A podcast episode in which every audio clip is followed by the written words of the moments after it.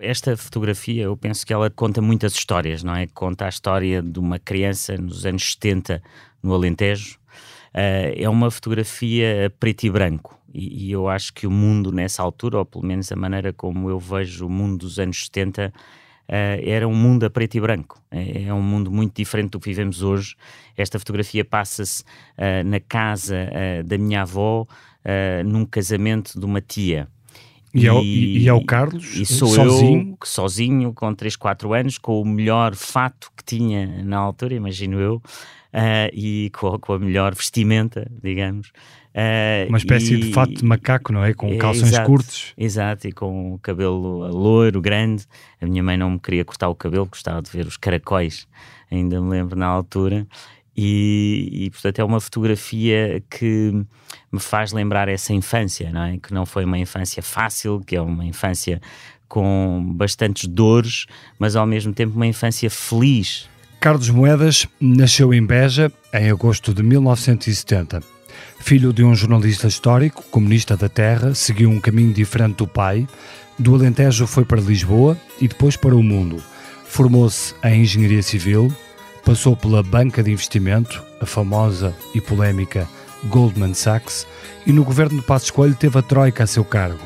Pesadíssima tarefa, mais tarde recompensada com um bilhete para a Comissão Europeia. Hoje, o autarca de Lisboa é um dos nomes de peso do PSD e quem sabe do futuro do partido e do país. Eu sou o Bernardo Ferrão, nasci no Porto em 1976 e este é o Geração 70, um podcast com os protagonistas de hoje que nasceram naquela década e como as suas vidas foram sendo moldadas por um país que tanto prometeu. Sejam bem-vindos.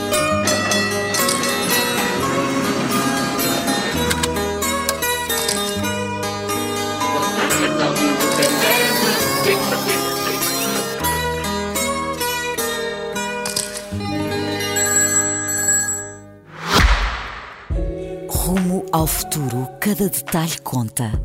O Kia EV6 foi criado para o levar mais longe, com uma autonomia elétrica até 528 km.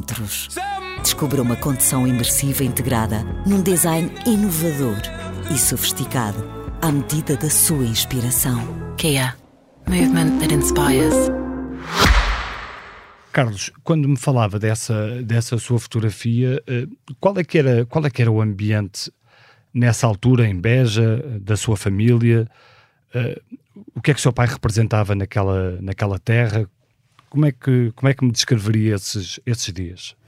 Era, em primeiro lugar, era viver a transição uh, do 25 de Abril e, portanto, esta fotografia passa-se exatamente ali à volta dessa transição e portanto, aí o, o que é que eu recordo? Recordo de uma fase em que basicamente não são as minhas memórias, mas são as memórias construídas pela família logo antes do 25 de Abril uh, e os perigos que o meu pai corria, como homem que uh, dizia o que queria e era um jornalista independente e falava pela sua voz. O seu pai era um, um jornalista. Um... O meu pai foi um dos fundadores do Diário do Alentejo. Do Diário do Alentejo, exato. Que era um, uh, um grande, grande jornal alentejano e portanto eu tenho ainda era um assumido, toda, era um assumido, é um assumido comunista, comunista. Uh, antes do 25 de Abril não seria assumido comunista, Sim, mas claro. depois foi, depois foi. E, uh, e eu lembro-me bem do meu pai, de, de, ainda tenho todos esses documentos de quando o lápis azul, daquilo que era realmente o que se passava naquela altura, o que era terrível não se poder dizer o que se queria, não se poder escrever aquilo que se queria. Por isso fui sempre um grande defensor da liberdade, um grande defensor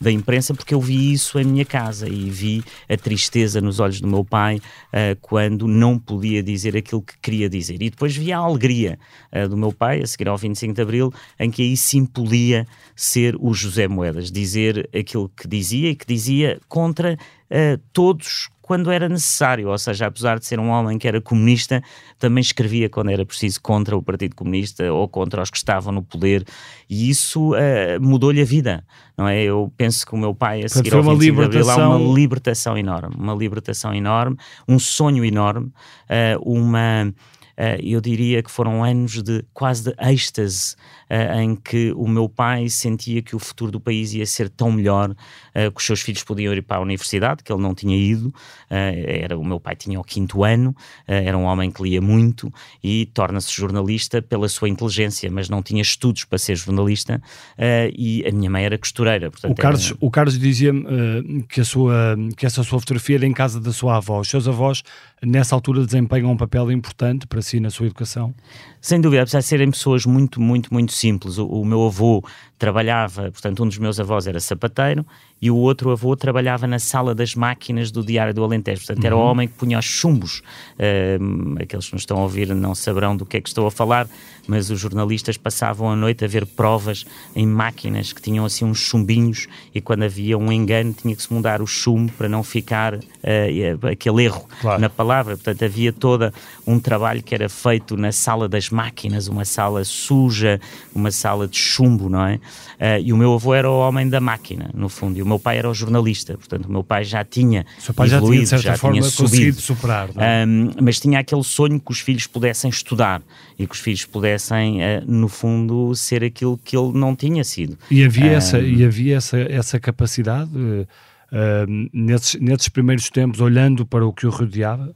havia, ou seja, eu não sabia se os meus pais iam ter possibilidade que eu fosse estudar para Lisboa, porque era bastante caro não é? Não tínhamos nenhum tipo de ajuda.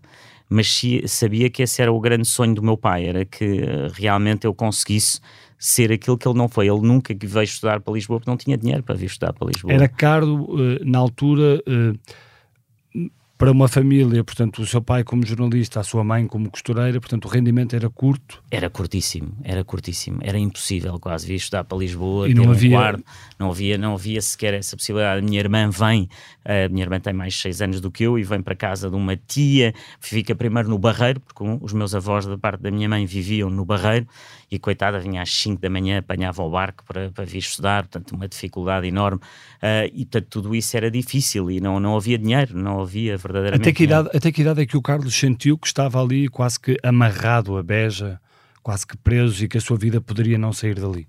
Eu acho que quando muito cedo, muito cedo, eu tive a sensação de, de miúdo que queria uh, ir mais longe, que queria ver o mundo, não sei muito bem explicar porquê ou porque é que isso aconteceu, uh, mas tinha uh, pessoas que me foram inspirando a ver esse mundo. Mas quem é que lhe dava um, esse impulso? Em casa, na escola? Eu era muito na escola. Eu, de miúdo, era, comecei a ser muito bom aluno e sentia que, que esse ser bom aluno uh, me dava ou que me tornava alguém que as pessoas na escola gostavam, que os professores gostavam de mim e que me ensinavam e tenho um encontro com um professor de matemática que seria muito jovem, que se chamava Dino, uhum. uh, e que era um homem que assumiu ser homossexual nos anos 80 eh, em Beja.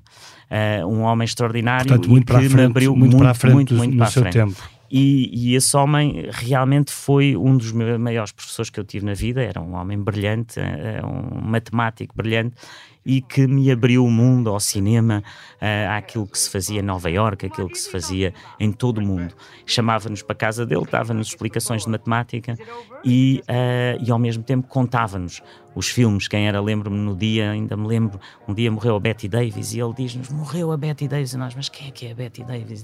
E ele fazia-nos ver os filmes e tudo isso numa, numa sociedade nunca muito mais, fechada. Nunca mais teve contacto com ele? Uh, ele depois morre muito novo, okay. uh, mas uh, e por isso fiquei sempre com muita pena de não. eu não estava cá, vivia fora, estava em França, penso, quando ele morreu, e foi. tive muita pena de não o ver no fim da vida dele, que foi muito, muito curta, ele morreu muito novo. Mas foi um homem que me abriu o mundo. Numa mas cidade muito pequena, imagino que era, nós éramos miúdos, íamos para casa daquele professor que era homossexual, como é que as pessoas viam isso, como é que as pessoas olhavam para nós, e o meu pai dizia-me, não, não, o Dino é uma pessoa fantástica, vocês aprendem imenso com ele, e ele tinha essa relação, era um homem muito aberto.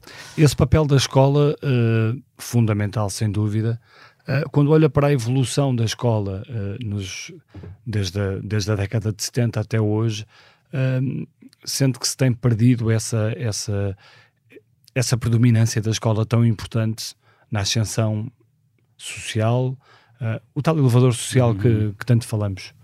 Eu penso que isso talvez seja dos problemas, dos maiores problemas que nós tivemos nos últimos 20 anos. Foi, no fundo, deixámos de dar a importância à escola e aos professores. E uh, naquela altura, um professor do ensino secundário tinha uma importância enorme na cidade. Era um notável, era alguém que todos respeitavam. E isso, infelizmente, foi-se perdendo, porque o Estado e os governos sucessivos foram deixando de dar importância àquilo que é base para a sociedade, que é a educação. Na altura, na escola pública, estamos a falar da escola pública, claro. não estamos a falar de escolas privadas. Uh, eram pessoas que se sentiam valorizadas. Eles também não tinham, ou seja, os salários, também os professores naquela altura não tinham um salário muito elevado, mas tinham uma valorização da parte da sociedade que foram deixando de ter.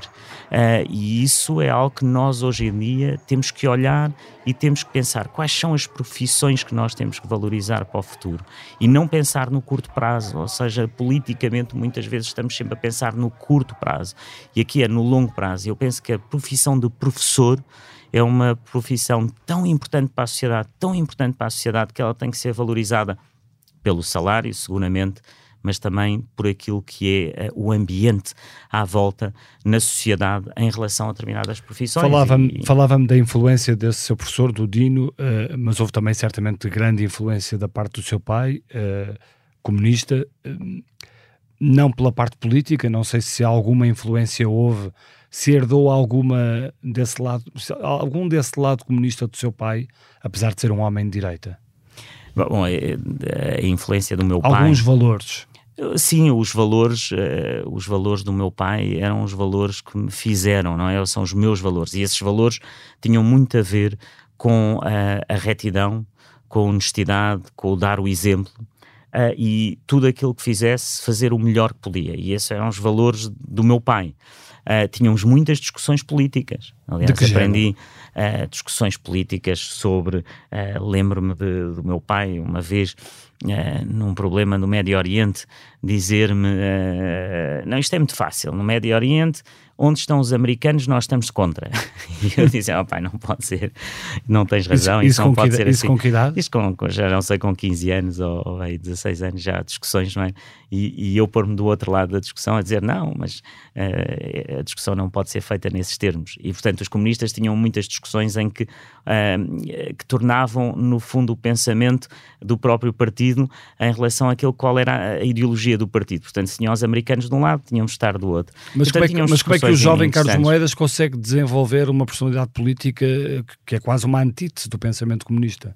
Talvez por uh, também a vivência do meu pai, a vivência de ver aquilo que era o Partido Comunista na altura, uh, a vivência de um Partido Comunista que, que, se sentia superiormente moral a todos os outros no Alentejo, essa superioridade moral de um partido em relação à sociedade que eu não gostava de ver.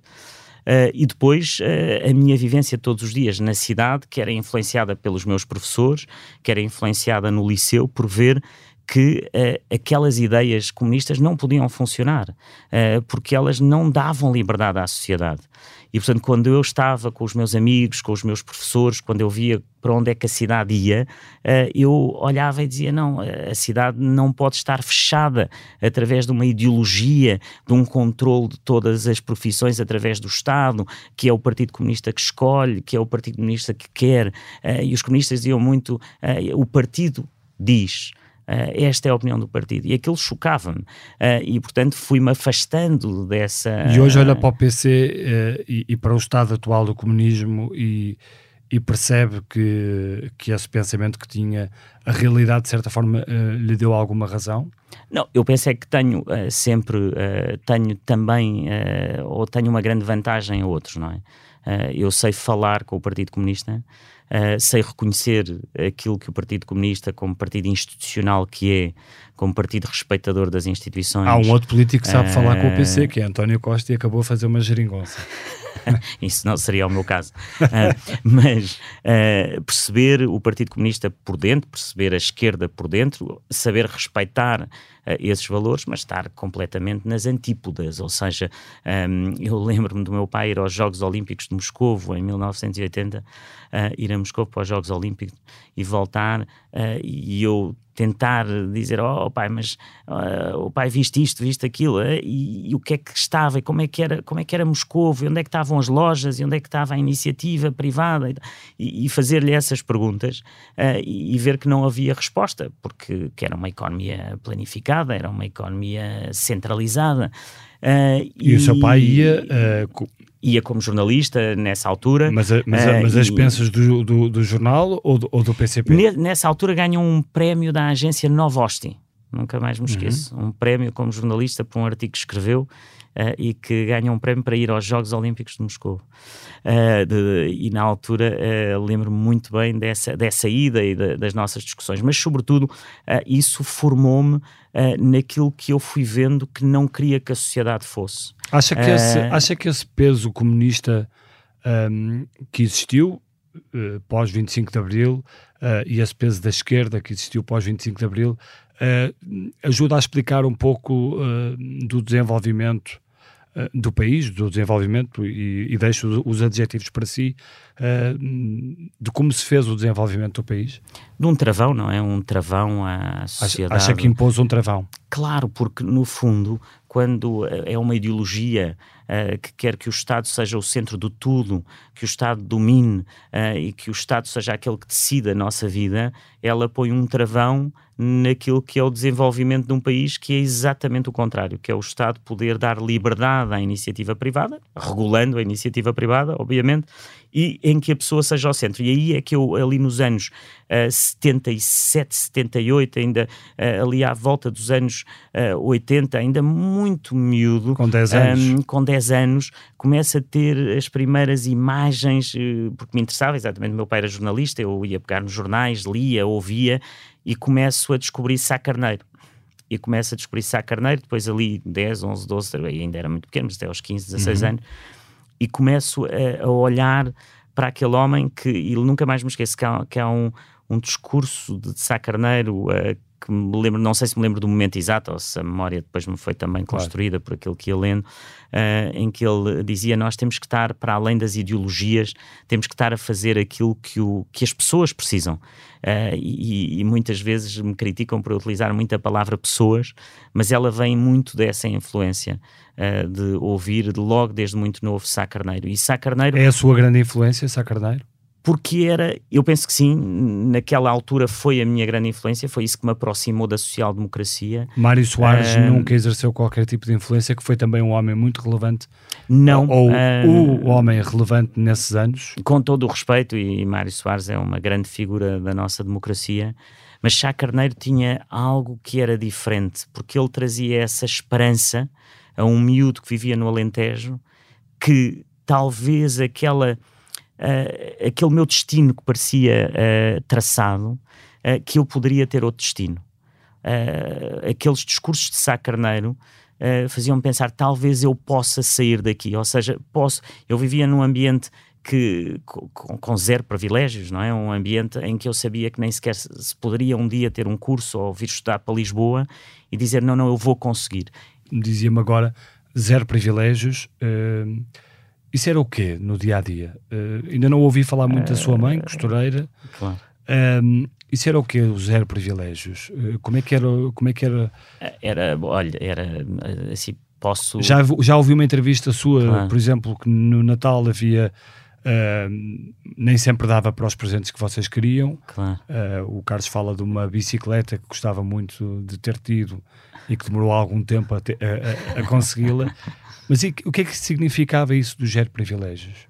No fundo, era sentir que uh, não tínhamos o que os outros tinham, não é? Ou seja, o exemplo da bicicleta é um exemplo, não é? Uh, os outros tinham uma bicicleta, eu não tinha. Uh, os outros tinham uma televisão a cores, eu não tinha. Uh, os outros tinham iam para o Algarve de férias e nós íamos, imagino, para a Zambujeira do Mar porque era mais barato. Hoje em uhum. dia é uma praia da moda. Claro. Na altura era uma praia nos anos 70 que nem sequer tinha esgotos, nem sequer tinha esgotos. Uh, e, e lembro-me, uh, portanto, o zero privilégios era realmente viver, olhar para a sociedade à volta, mesmo numa cidade pequena, e ver que os outros à volta tinham outras condições uh, e que eu queria lutar para ter essas condições. Lembra-se alguma vez de sentir vergonha desse, disso, de, desses tempos, de, desse zero privilégio, de olhar para os outros, os outros têm ou não têm? Não, de, de vergonha não, uh, até porque isso aí era, era para mim sempre um motivo de orgulho, porque, porque o meu pai era mesmo muito inteligente e, portanto, nós éramos educados na base de que um, ehm, o meu pai, uh, que essa inteligência do meu pai era o nosso orgulho, não é? E talvez aí eu querer ser aluno, um bom aluno e estudar para ser bom aluno, uh, para não desiludir uh, aquilo que era o grande ativo, vá lá, da, daquela família pobre, que era as pessoas respeitarem muito o meu pai.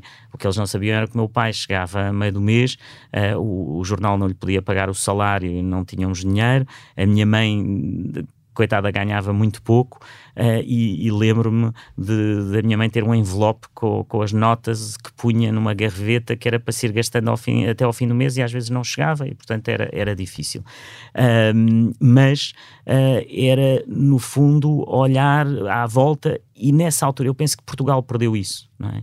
que era havia a esperança de conseguir e hoje eu não sei se uma criança ou um jovem que esteja na situação em que eu estava nessa altura, se esse jovem consegue ter a mesma esperança que eu tinha que podia mudar a minha vida. Ou seja, havia uma esperança. Porque falta esse discurso dinamizador, eu falta esse Estado uh, eu que é acho é também perdemos, um elevador social. Não, perdeu-se perdeu a esperança. Ou seja, os políticos deixaram de transmitir esperança o Carlos é um político. sociedade.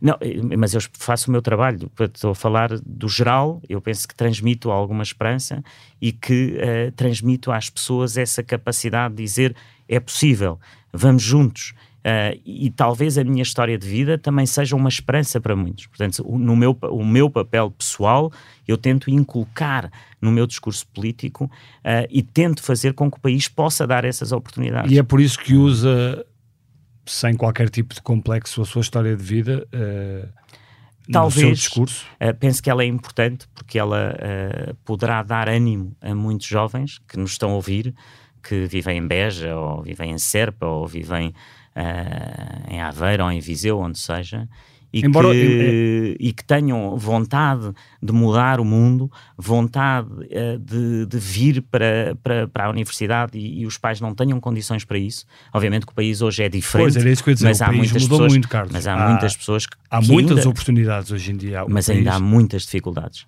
E há muita pobreza. E há muita pobreza. Porque, apesar de, de, olharmos para o país e dizermos que o país muito mudou, e, e obviamente Sim, muito mudou, tem, uh, Bernardo, mas não é. O país uh, tem muitas universidades, o ensino dúvida, uh, está bastante fortalecido. Mas venha comigo um dia, vamos passear aqui em Lisboa, nos nossos bairros.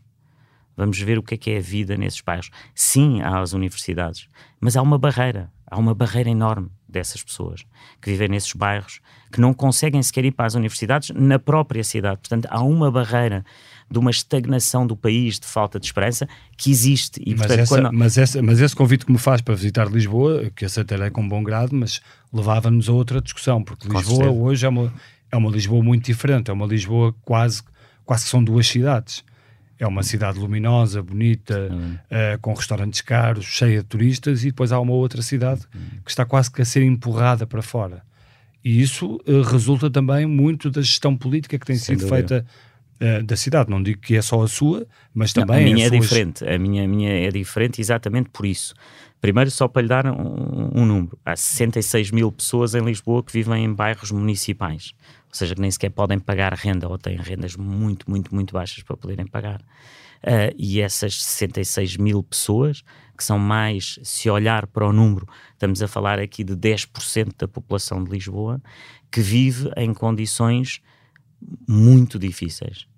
E quando nós falamos dessa Lisboa luminosa, nós, para termos uma Lisboa luminosa, temos que investir 20 vezes mais noutra Lisboa, que é esta Lisboa. Há um é? grave, reconheço, um gravíssimo há, problema de habitação um em Lisboa. Um gravi, obviamente, obviamente. E esse gravíssimo problema só é resolvido com muito investimento para construir muitas casas. E é isso que vamos fazer e que estamos a fazer. Aliás, já construímos mais de mil só neste ano e pouco. E continuar a construir, mas continuar a ajudar as famílias. Porque a casa seja, eu, apesar deste zero privilégio uh, da vida que tive em Beja, uh, eu tinha uma casa. Tinha uma casa que não era longe de um liceu público, que era bom, onde tinha professores que me mudaram a vida. A casa Nós era dos seus pais aqui, ou a casa era... Não é uma casa, era uma casa alugada que foi alugada durante muitos anos e depois eu, quando comecei a trabalhar, uh, o senhorio uh, queria a casa e acabei por ser eu que comprei essa casa. É uma casa muito simples. E ainda tem? Tenho, e ainda tenho, uh, ainda tenho essa E vai casa. lá de vez em quando? Agora, a minha mãe está cá em Lisboa porque está doente, mas a casa está lá para ela e, portanto, a casa... E a sua mãe ainda vive na mesma mãe, casa? Agora está cá em Lisboa, Sim, quando não, está em Lisboa. Mas quando tiver, quando, quando tiver melhorzinha, vai, para, vai de certeza para a casa dela, mas agora não pode. Agora tem que estar ali mais acompanhada. Falemos então de, dos tempos eh, de Beja eh, e quando salta para Lisboa, ehm, como, é que, como é que foi essa, essa sua ida para Lisboa para, para tirar o curso de engenharia? Então era, foi primeiro conseguir com dificuldade, a minha irmã já tinha conseguido vir para casa tinha dos meus avós, voltou depois já com o curso, a, a, que estava ali no fim do curso dela e foi dar aulas e portanto ela já me podia ajudar e então encontrámos em Campo de Ourique. Portanto, veio para Lisboa com a ajuda da sua irmã. Com a ajuda da minha irmã. Eh, Ela pagava-lhe é o quê? Pagava-me, ajudava-me a pagar o quarto, que custava 6 contos. 6 contos. 6 uh, contos por e mês. era onde o quarto? Na rua Ferreira Borges. Que era o mais barato, porque eu ia para o técnico, ainda era longe. Ia de autocarro, ainda apanhava ali o autocarro ao pé da Basílica da Estrela, mas na altura, Campo de Ourique era onde encontrávamos os quartos mais baratos. Então viemos para um quarto de 6 contos. Ironia, e, Campo de Rico hoje é um dos é bairros mais... É um, bairro, um bairro com, muito caro. E, Cheio e, de franceses. Exatamente, exatamente, exatamente. Já lá chegaremos. E, e depois ia, uh, almoçava na cantina do técnico e tinha dinheiro para jantar na cantina da Escola Politécnica, que era de, uh, de tinha ali a Faculdade de Biologia, era ali na rua da Escola, Escola uhum. Politécnica. E, e, portanto eu sabia que tinha o dinheiro contado, que era pagar o quarto, almoçar na cantina jantar na cantina. Nem dava para ir beber uns copos ou dar umas voltas? Não, e os meus amigos achavam que eu era muito forreta, uh, não, não percebiam que eu não tinha mesmo dinheiro. E, Portanto, já, foi... já, nessa altura tratava das finanças uh, com muito afinco. Como, não tinha que ser, porque tinha não chegava, não, é que eu não tinha outra hipótese, senão quando acabasse, acabava, não tinha, não tinha coragem de pedir mais à minha mãe, não havia, portanto não, não havia qualquer, qualquer hipótese. E, e, e fez o curso todo de uma só penada? Uh... Não tinha hipótese, também teve que ser de uma não, nunca fui a uma segunda chamada, nunca fui a um exame em setembro, eu sabia portanto, que era o tinha... chamado marrão. Ah, que tá... Não, não, é, não, mas era uma era uma, era uma rão simpática. Eu, eu tinha, não era conhecido assim como um tipo estava sempre a estudar e saía muito. Tinha um, um grande amigo, que ainda hoje é meu amigo e que esse tinha uma vida boa, uh, que é o Pedro Coceiro, uhum. que, que era corredor de automóveis e que também muito, muito me ajudou naquela altura. Ia lá para a casa dele, a mãe dele era uma pessoa maravilhosa, dava-me almoço, dava-me jantar e, portanto, tinha, tinha vários, vários grandes amigos nessa altura que também foram sempre uma, uma boa ajuda. Uh, e, e portanto, também devo a um grupo de amigos uh, que, que, no técnico foram uh, pessoas para a minha vida muito importantes. Porquê, porquê que foi para a engenharia? Porquê que decidiu esse curso? Eu era, portanto, eu era muito bom aluno e toda a gente queria que eu fosse para a medicina. Uh, e, e, eu, pai, com 17 anos, há um acidente de carro ali ao pé da minha casa e eu vejo aquilo e, e ao ver sangue cair para lá. Desmaia. E portanto, uh, disse: não posso ser médico, não posso ver sangue. Uh, e os meus professores, não, mas com uma média desta, tenho que ir para a medicina, tenho que ir para a medicina. Disse, não posso, não posso, eu não posso ser médico sem poder ver sangue.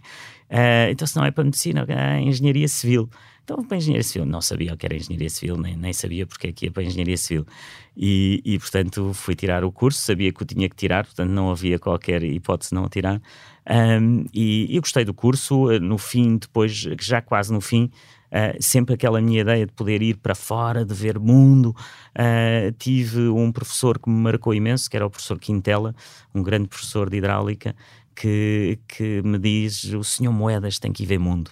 E então eu consegui fazer um dos primeiros Erasmus e fui para a França. Fui que eu fui hum. para Paris, também com pouco dinheiro, para a Casa de Portugal, uh, na cidade universitária, e, e, aí mais uma vez o meu mundo muda, não é? Aí mas, nessa altura, mas nessa altura, quando vem para Lisboa, quando vem para a universidade, quer dizer, Portugal já era um Portugal que começava a ser diferente. Já, já, já, já, já, nessa altura estávamos... A adesão à União Europeia, à OCE... E aí há outro uh, homem que marca, não é? Cavaco Silva, não é? Portanto, sim, e, esse, e, esses tempos para si foram tempos muito inspiradores?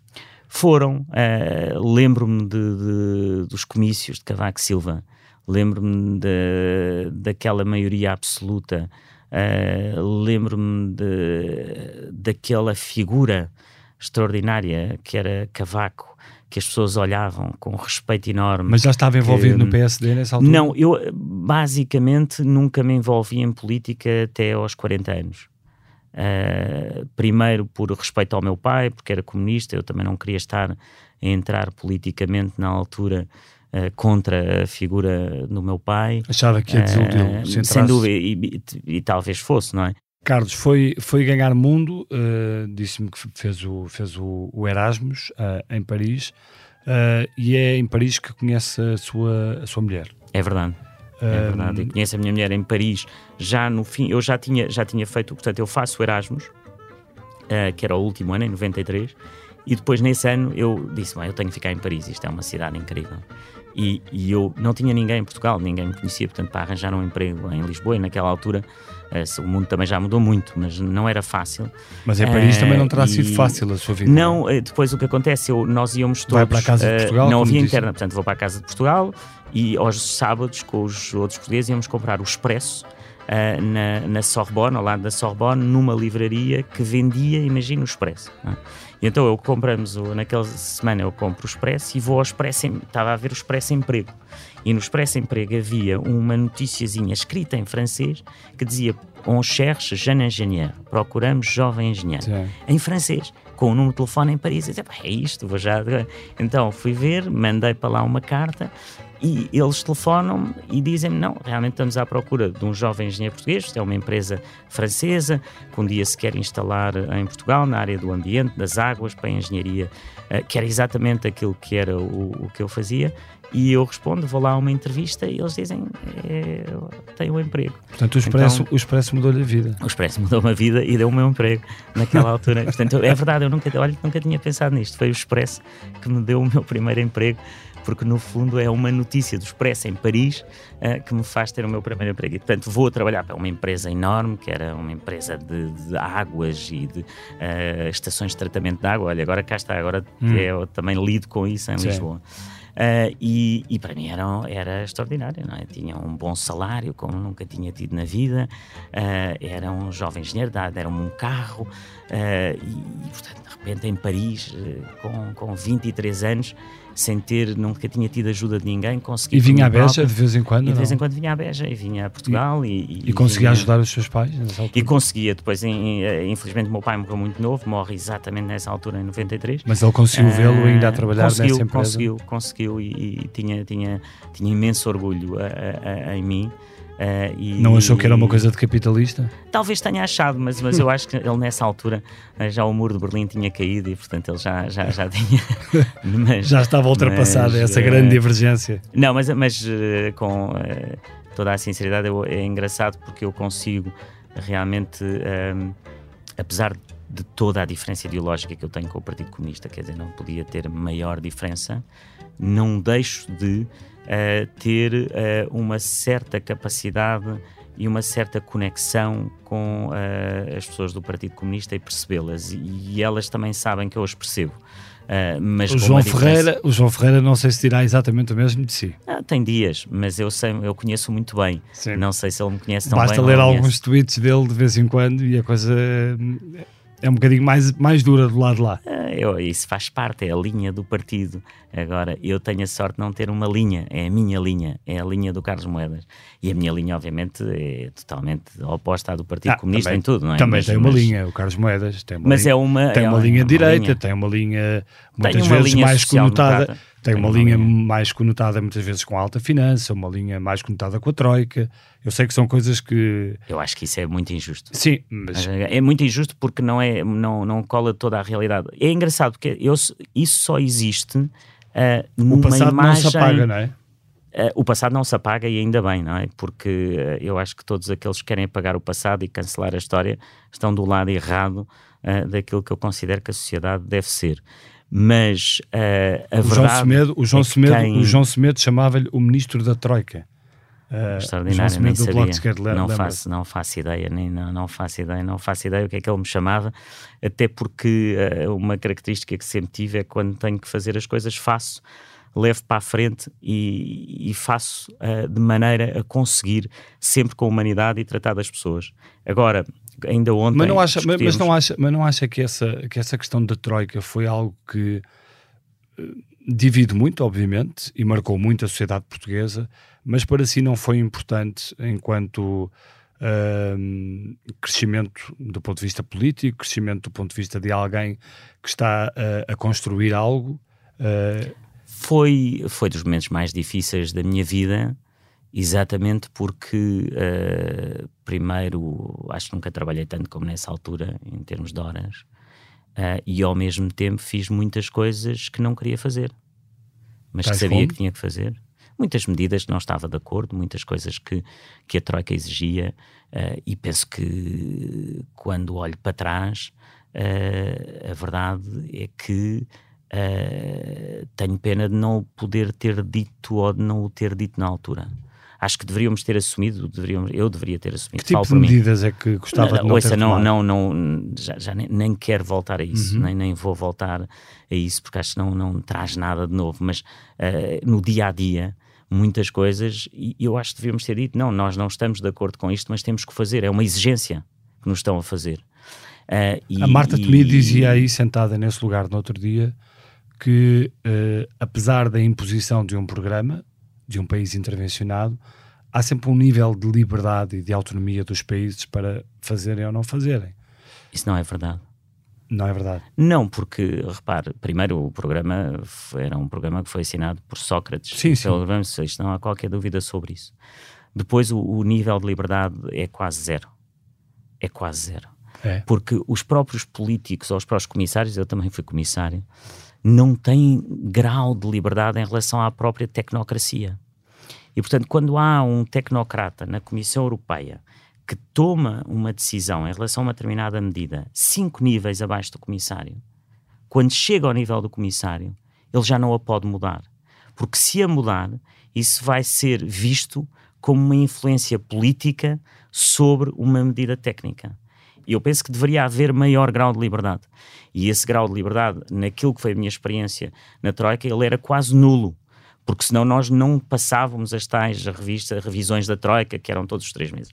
Mas pronto, o, o ponto aí, Mas houve, sim, houve... aprendi imenso, aprendi imenso e aprendi que, que na vida um, é preciso uh, encarar as coisas, é preciso encarar e fazer quando é necessário para que o país depois mude. E a verdade é que depois daquilo o país voltou a crescer. Mas houve, uh, mas houve há, há, muitas vezes associada a Pedro Passos Coelho uma, uma frase que é ir além da Troika e até às próprias políticas que foram na altura levadas a cabo.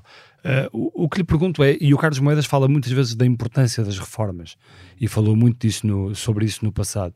O que lhe pergunto é se o país uh, aproveitou tudo o que podia ter aproveitado com aquela intervenção. Uh, há pouco falava-me do Estado, como o Estado devia ter sido mais. devia ser hoje um Estado diferente.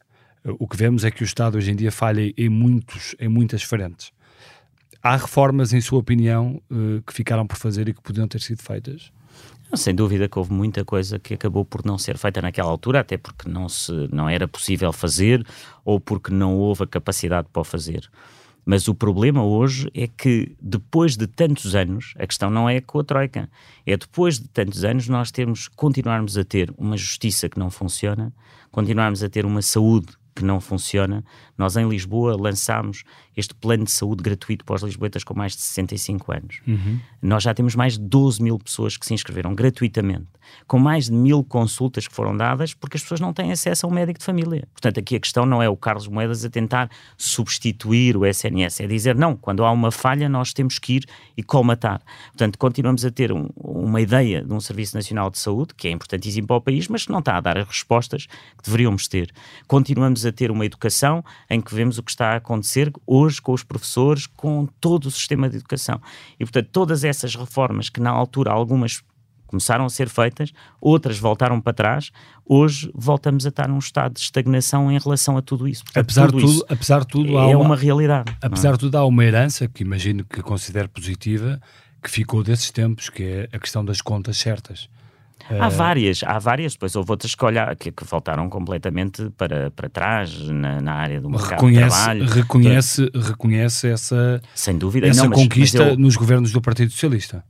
Nos governos do Partido Socialista, não, nos governo, no governo não, do, do tá bem, PSD, mas, mas, CDS mas, que, mas que foi mantida nos governos do Partido Socialista, inclusive é com um excedente orçamental. Eu não, não tenho uh, sobre isso. Aquilo que acontece a seguir foi que o governo do Partido Socialista, no fundo, na altura, dizia uma coisa e fazia outra. Ou Uhum. seja, o, o Partido Socialista, no fundo, conseguiu manter um equilíbrio e estabilidade na altura Com das as contas públicas, uh, com as cativações, uh, dizendo coisas que não fazia e, portanto, bom, é, é uma escolha política com a qual eu, eu não concordo.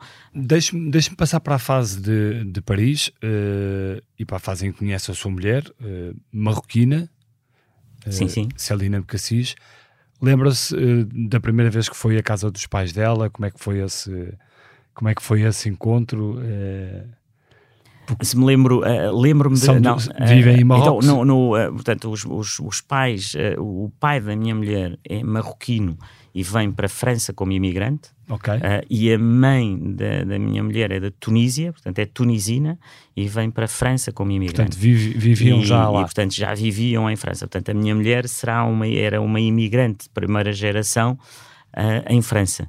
Ah, e, e, portanto, é- a minha família E eles sentiam- é, um- e é, eles é uma sentiam- misturada. É uma E eles sentiam em França alguns destes problemas de discriminação, porque em França também existem muitos. Eles existem em todo o lado, eles existem em todo o lado e, e quem é uma minoria sente esse, estigma, ah, como também os portugueses sentiram em França durante muitos anos. Infelizmente, estamos também num mundo em que qual- há certos temas que ah, politicamente as pessoas querem tornar tóxicos. Ou seja, ah, não se pode falar sobre imigração, ah, não se pode dizer nada sobre regras de imigração. Não, assim, em qualquer país do mundo, aliás, as regras, quando eu digo que cada país tem que olhar para aquilo que quer em cada setor em termos de imigração, estamos a falar na Alemanha, estamos a falar no Canadá, estamos a falar em tantos países. Acha que há muitos temas tabu hoje em dia? Eu acho que cada vez há mais. Ah, e que os políticos ah, sentem que não podem falar num determinado tema porque vão ser atacados imediatamente por ou por uma esquerda populista e ideológica ou por uma extrema-direita também ah, populista e ideológica. O Carlos, o. Carlos se- sente-se às vezes vítima desse tipo de cancelamento? Não, mas sinto, quando falei sobre imigração, portanto senti isso ah, imediatamente, quando ah, em, várias, em vários aspectos a pessoa sente que ah, o populismo quer no fundo controlar a linguagem, uns querem controlar para um lado e outros querem controlar para o outro. O que é que o satisfaz mais na Câmara de Lisboa? É esse contacto permanente com as pessoas? Ou a Câmara de Lisboa, deixe-me perguntar, eh, é, um, é uma, uma passagem para um outro sítio? é sobretudo esse contacto com as pessoas. Aliás, os dias mais felizes que eu tenho durante a semana, normalmente é a sexta-feira, em que quando posso, às, às vezes pode acontecer não poder, mas quando posso vou de autocarro e depois vou eh, e estou na rua. Ou seja, vou a um bairro, estou com as pessoas, vou ao café, não tenho nem mídia, nem posso ter alguém para me tirar uma fotografia por uma questão das redes sociais, mas não. Fotografias sou- tem muitas, porque eu vi, eu vi aquele seu livro de- da Câmara de De Lisboa e são E são muitas. N fotografias suas. E, e são todas com as pessoas. Aquele é um livro sobre o Carlos Moedas. Não é um, livro sobre o mandato de um político que, pela primeira vez, e isso é raríssimo em Portugal, não sei se foi essa a interpretação que teve, que faço da minha agenda pública. Portanto, toda a gente sabe quem é que entra na Câmara e quem é que sai, as reuniões que tive, aquele livro, mais do que as fotografias, é a minha agenda pública completamente transparente. Carlos, eh, passados estes anos todos, o, o país de certa forma est- está a desiludi-lo. eh, devia ter ido mais longe, já devíamos estar noutro ponto. Qual, qual- qual- qual é que é a sua opinião sobre isso? Eu acho que há dois, dois períodos, ou talvez mais do que dois, mas eu dividiria em dois, que é o país até ao- aos anos ah, 2000, não é? o país até ali aos anos 2000, e o país depois dos anos 2000, Ah, para aqueles que somos da geração de 70. Ah, há um país antes dos anos 2000, sobretudo nos anos 80, princípio dos anos 90, em que eh, o país cada vez estava melhor, em que as pessoas viviam melhor, em que o país crescia, em que havia essa esperança, em que o primeiro-ministro Cavaco Silva nos trazia aquela esperança que íamos ser melhores e ter um país melhor e produzir e ser um país moderno. E depois há um país da estagnação. E esse país da, da, estagnação, infelizmente, é um país que, a seguir aos anos 2000, nos últimos 20 anos, praticamente não tem, não tem crescido. É a estagnação total. Obviamente, há um período, que é o período da Troika, com estas dificuldades que falámos, em que aí, aí não havia hipótese nenhuma, era tentar salvar o país, mas o, o restante destes últimos 20 anos é, é muito triste porque é a estagnação do Acha país. Acha que nos falta ambição, como, como muitas vezes é, é referido? Eu acho que nos falta, e eu procuro trazer isso também à política, mais do que ambição, audácia.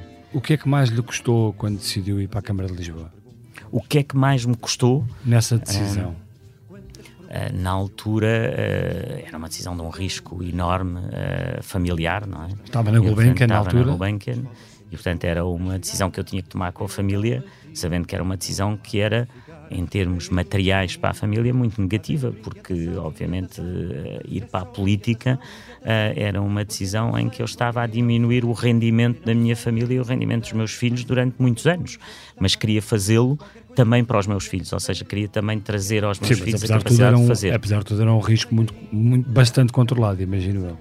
Eh, controlado não seria, porque lembra-se bem que quando comecei aliás nas primeiras entrevistas não a questão do risco a questão do risco, risco, a questão do risco material que me falava. Não eu tinha a questão do risco material existia porque eu não tinha qualquer rede não é? Eu tinha deixei aquilo que tinha deixei eu, eu no dia eu penso que foi ali no dia em março portanto uhum. estamos a falar em março de 2001 eu deixei de ser salário seja de março de uh, eh, 2021 até ser eleito, uh, eu não tinha salário mensal, não, não, tinha, não tinha nada. Uh, e, portanto, era uma atitude de coragem dizer à família e é é não isso. ia ter salário durante uma série de meses e depois ia e ter um salário associar, mais baixo. E a isso era associar uma, que eu queria fazer. E a isso associar uma exposição contínua de uma campanha, o risco de poder perder sim, ou sim, ganhar. Sem dúvida, sem dúvida. O risco, sobretudo, eu, eu, eu penso que quando uh, é muito difícil ser uh, a mulher de um político, é muito difícil ser os filhos de um, de um político, e porque o escrutínio constante uh, é muito grande. Hum. E, portanto, a pessoa, quando, no fundo, nós fazemos, ou seja, eu faço política exatamente porque quer mudar a vida das pessoas. Não, tenho, não tenho outro motivo, porque os outros motivos desse escrutínio, eh, dessa exposição da família, eles são negativos para a família. A família estaria muito mais confortável numa situação em que eu não tivesse nessa exposição. Uh, e, e, por isso uh, também estou muito livre na política, não devo nada a ninguém na política, ninguém me ajudou na política, ninguém me uh, fez nenhum favor na política e, e, portanto sou um político muito livre. E a família está preparada para os outros voos de, de Carlos Moedas ou não? O, só há um voo, que é o voo da autarquia, portanto é só um voo, é um voo a, eh, a, nível autárquico. Não, mas e o Carlos voo ainda, mas ainda tem o, muitas coisas para fazer. O Carlos Moedas uh, falou aqui muitas vezes da ambição, uh, tem essa ambição de um dia poder governar o país? A ambição que eu tenho é de governar Lisboa e de continuar a governar não, bem Lisboa. Isso já sabemos. Isso não, não, e já sabemos, já sabemos mas a, vida, é a, sua... a, vida continua, não é? Bernardo, eu acho essa pergunta é sempre uma pergunta tão que eu, eu, percebo porque é que quer fazer a pergunta e percebo a razão da pergunta. Mas eu não, estou, eu não a dizer não, que é agora ou que é contra, não, não, contra tem, o candidato X ou o candidato Y. Não, não, exato, Se, não, percebo perfeitamente. Todos nós fazemos projetos na nossa sim. vida, não é? Mas eu nunca... E se um dia então o, o projeto maior de, de um político é poder mudar um país.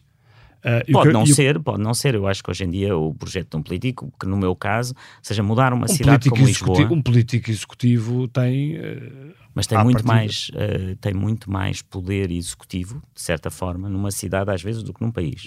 E falo por, por ter estado perto de quem teve esse poder a nível de, do país. E depois é interessante porque eu aprendi, pá, com 40 e poucos anos, que não valia a pena estar a fazer grandes uh, projetos ou grandes do que é que quer-se fazer no futuro. Eu fui sempre fazendo coisas que nunca esperei fazer. Eu nunca pensei um dia ser comissário europeu. Adorei ser comissário europeu. E nunca pensei ser presidente de uma Câmara também na minha vida. E hoje diria que é o sítio onde eu estou melhor. E se uh, a minha vida, por alguma razão, por algo que eu tivesse que, que, que dizer, olha, a vida acaba aqui, espero que que tenha muitos anos pela frente, mas acabaria muito bem como Presidente da Câmara. Gosto muito de ser Presidente da Câmara e descobri essa vontade e essa mas magia. Agora, isto, uh, e portanto, estar a imaginar o que é que vou ser dentro de 10 anos, dentro de 15 anos, é, um, é, um, é uma perda de tempo. É uma perda de tempo. Portanto, nem, nem lhe sequer consigo dar uma resposta que é uma perda de tempo. Agora, se me perguntar, gosta de ser Presidente da Câmara, gosto muito e vou continuar a ser Presidente não, da Câmara. Pergunto-lhe isto, porque o Carlos Moedas é uma aliás, eu dizia isto na introdução, é uma das pessoas, neste momento, é, é um dos nomes mais fortes da sua área política, do PSD, um, e o PSD está, neste momento e nos últimos anos, com alguns problemas em afirmar-se. E pergunto-lhe também se isso não o preocupa. Uh, o, o, como, é, no... como é que se sai disto? Aliás, uh, os problemas são de tal forma que há uma nova força à direita que se está cada vez mais a afirmar, que é o Chega, não é? que está a crescer uh, bastante nas, uh, nas sondagens e inclusivamente na votação. Uh, e se isto não o preocupa, isso não, isso não, isso não o invoca para outros, para outros caminhos dentro do, do partido? Não, é, eu penso que quando nós olhamos para aquilo que tem sido o caminho dos partidos na oposição, ele é sempre muito difícil. E o, uh, um partido, quando está na oposição, tem poucos recursos, uh, está sempre em desvantagem neste momento também tem uma desvantagem enorme, não é? O PSD, o líder do PSD não está no Parlamento. Por exemplo, isso eu penso que é uma desvantagem e acho que o país devia refletir sobre isso. Em muitos países, um líder no partido tem um lugar. Normalmente são países que têm uma Câmara Alta e uma Câmara Baixa. Por exemplo, uhum. em Espanha, o Feijó tem um lugar no Senado. Noutros países tem um lugar no Parlamento. E, portanto, à, à partida está em desvantagem.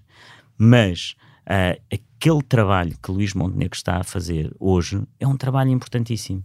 E conseguiu fugir, a, conseguiu fugir à minha pergunta, mas... Não, não, não fugi, não, não, não fugi de sobre, maneira nenhuma, porque eu respondi à sua pergunta. Eu quero ser Presidente da Câmara de Lisboa. E sou Presidente da Câmara de Lisboa. Mais um mandato.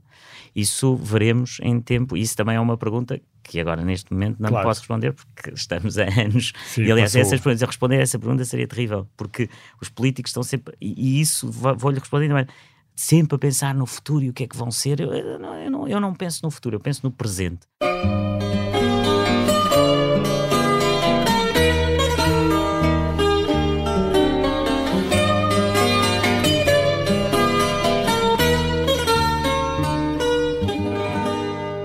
E chegamos àquela parte do programa em que eu lhe, em que eu lhe peço uma, uma desilusão e uma, uma inspiração, e, e vamos começar pela desilusão. Qual é que é a sua? Desilusão uh, nos últimos anos. Uh, talvez a, a, maior desilusão que tive uh, nos últimos anos foi a saída do Reino Unido da União Brexit. Europeia, do chamado Brexit. E ainda outro dia tive cá em Lisboa com o David Cameron, que foi o homem que, no fundo, levou uhum. a que isso acontecesse. E penso que isso é um desastre para a Europa, esse abandono do, do Reino Unido, essa incapacidade que tivemos de combater o populismo, no fundo porque criou-se um populismo no Reino Unido em que tudo era a culpa da Europa. E isso foi produzido por um populismo que se está a acontecer agora também nos partidos, como o Chega, como a extrema-esquerda, que é sempre dividir. Repare, nós temos agora Mariana Mortágua com um discurso contra os turistas. Mas é que a questão não é um discurso contra os turistas. A questão é: o turismo é um setor importante para a economia? É. O turismo tem que ser regulado? Tem, deve ser regulado. Mas vamos pôr os turistas de um lado e a habitação do outro. Não, a Câmara tem é que investir cada vez mais em habitação para as pessoas. É isso que estamos a fazer e estamos a investir 20 vezes mais em habitação do que em turismo. 20, 30 vezes. Estamos a investir 800 milhões em habitação. Mas portanto, a cidade, esta, mas esta, a cidade deixa, deixa foi, foi um bocadinho, só, portanto, esta desilusão do Brexit é uma desilusão sobre este populismo que nos está sempre a pôr uns contra os outros. Uns contra os outros. Mas a cidade, eh, e já que falou na questão do turismo, eh, a cidade aguenta eh, este, estas ondas de, de turistas tão, tão expressivas como, como temos recebido? A cidade. A há, cidade. Há, há, sempre, há sempre a imagem de, de Barcelona, não é? O que é que aconteceu a Barcelona? Há pouco tempo eu estive em Barcelona e fez-me um bocado de impressão como está a cidade, como, como se alterou radicalmente a cidade. E, esse não é o exemplo que nos devia ser, servir para o que não fazer total. Uh, Sim, para, para o que não fazer, porque uh, o que vimos passar em Barcelona foi exatamente essas ideias de radicalismo por uns contra os outros, não é? é? De uh, proibir o arrendamento total, de, de pôr os inquilinos contra os proprietários, de a cidade de Barcelona, não vou fazer aqui comentários, mas seguiu um caminho que eu nunca seguiria. o caminho um excesso, ser, há, há, um excesso, mas as medidas que foram tomadas não foram as boas medidas, uhum. porque as medidas que nós temos aqui de tomar não é tentar obrigar o privado, mas é nós darmos o exemplo. Nós darmos o exemplo. Uh, os preços do imobiliário estão altos, nós temos que ter uma capacidade de construir nós e de oferecer imobiliário mais barato, mas somos nós que temos de dar o exemplo, não mas podemos eu, obrigar os outros. Mas eu falava até uh, muito na, questão, e, na questão da perda de identidade das cidades. Isso é, é assim, se nós perdemos a identidade, também perdemos o turismo. Pois. Uh, e, e, isso é algo que Lisboa Por isso é que o equilíbrio que tem que ser muito bem tem pensado. Tem que ser muito bem pensado. E tem que ser bem pensado em encontrar novas centralidades para as pessoas irem visitar e não estarem sempre nos mesmos sítios. Uh, conseguir fazer que o turismo, por exemplo, tenha uh, uma capacidade de utilizar a taxa do turismo para limpar a cidade, para trazer o bem aos cidadãos. Esse, ou seja, o turismo só pode ser bem visto se o turismo trouxer para as pessoas mais benefícios. Ou seja, por exemplo, eu diria que quando nós olhamos para aquilo que estamos hoje a viver em Lisboa, que há uma altura que vamos ter que pensar, e a decisão não dependerá só de mim, que vamos ter que aumentar a taxa turística. Porque aumentar a taxa turística será poder trazer para aquilo que é a vida da cidade um benefício, por exemplo, em ter mais recursos para limpar o lixo na cidade. E passemos à, à sua inspiração. Qual é? Qual é a minha inspiração? Eu penso que na, naquilo que falamos, da audácia, da ambição, de, de mudar o mundo, uh, há pessoas que nós conhecemos e que nos inspiram, e, e eu penso que elas são histórias.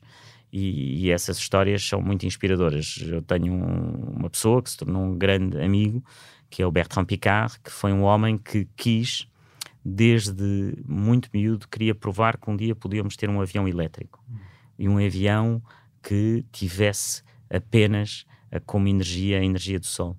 E, e foi ver vários uh, construtores de aviões, era Boeing, Airbus, e todos diziam: não, isso é impossível, porque vais fazer um avião que para ter os painéis solares fica muito grande e muito pesado e não voa. Não é?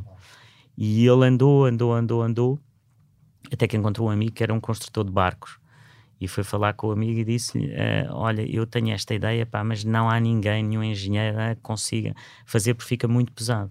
Uh, e o amigo disse: Está bem, eu faço. E então o amigo conseguiu fazer-lhe uma estrutura que era 40 vezes mais leve do que um avião uh, normal feito por engenheiros de aviões. Uh, e o Bertrand Picard fez 40 mil quilómetros a voar à volta do mundo e portanto é o novo Incrível. Magalhães e, e, e, fez esse grande exemplo. E então a, a pergunta que, ele, que lhe fazia um dia era: Berta, mas como é que o, o, o, tipo que construía barcos conseguiu fazer isso? E ele disse: porque ele não sabia que era impossível. E eu acho que essa, esta juventude de hoje, esta, uh, estes portugueses desta geração, uh, nós temos que ajudá-los a pensar assim, não é? Que, que não é impossível.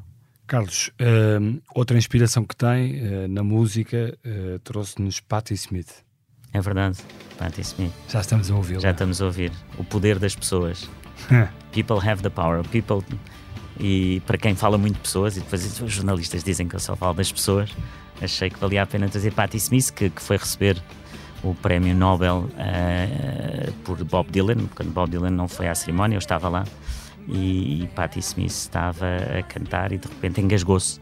E, e, foi muito verdadeira, disse que se tinha engasgado e que tinha começado de novo. E portanto mostrou que era uma mulher verdadeira, genuína, uh, sem, uh, sem medo de falhar e de uma maneira genuína uma grande artista. E, e, canta esta grande música que eu acho que é, que é tudo aquilo que me move na política, é que o poder uh, é, está nas pessoas Uh, e, e, é esse a única maneira que temos para mudar o mundo é conseguir que as pessoas nos transmitam esse poder e que, que esse poder seja a mudança. O Poder das Pessoas por uh, Carlos Moedas, aqui interpretado por uh, Patti Smith. Muito obrigado por ter vindo ao Geração 70 Este podcast teve a sonoplastia de João Martins e João Ribeiro, produção editorial de Mariana Oca, fotografia de José Fernandes, edição vídeo de Ana Isabel Pinto e Carlos Pais, grafismo de Paulo Alves e coordenação de Joana Beleza. Eu sou o Bernardo Ferrão, não perca o próximo episódio.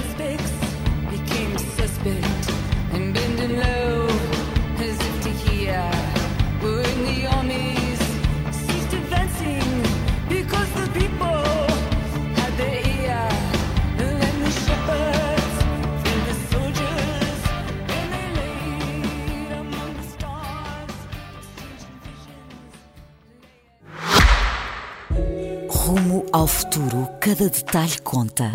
O Kia EV6 foi criado para o levar mais longe, uma autonomia elétrica até 528 km. Descubra uma condução imersiva integrada num design inovador e sofisticado, à medida da sua inspiração. Kia, movement that inspires.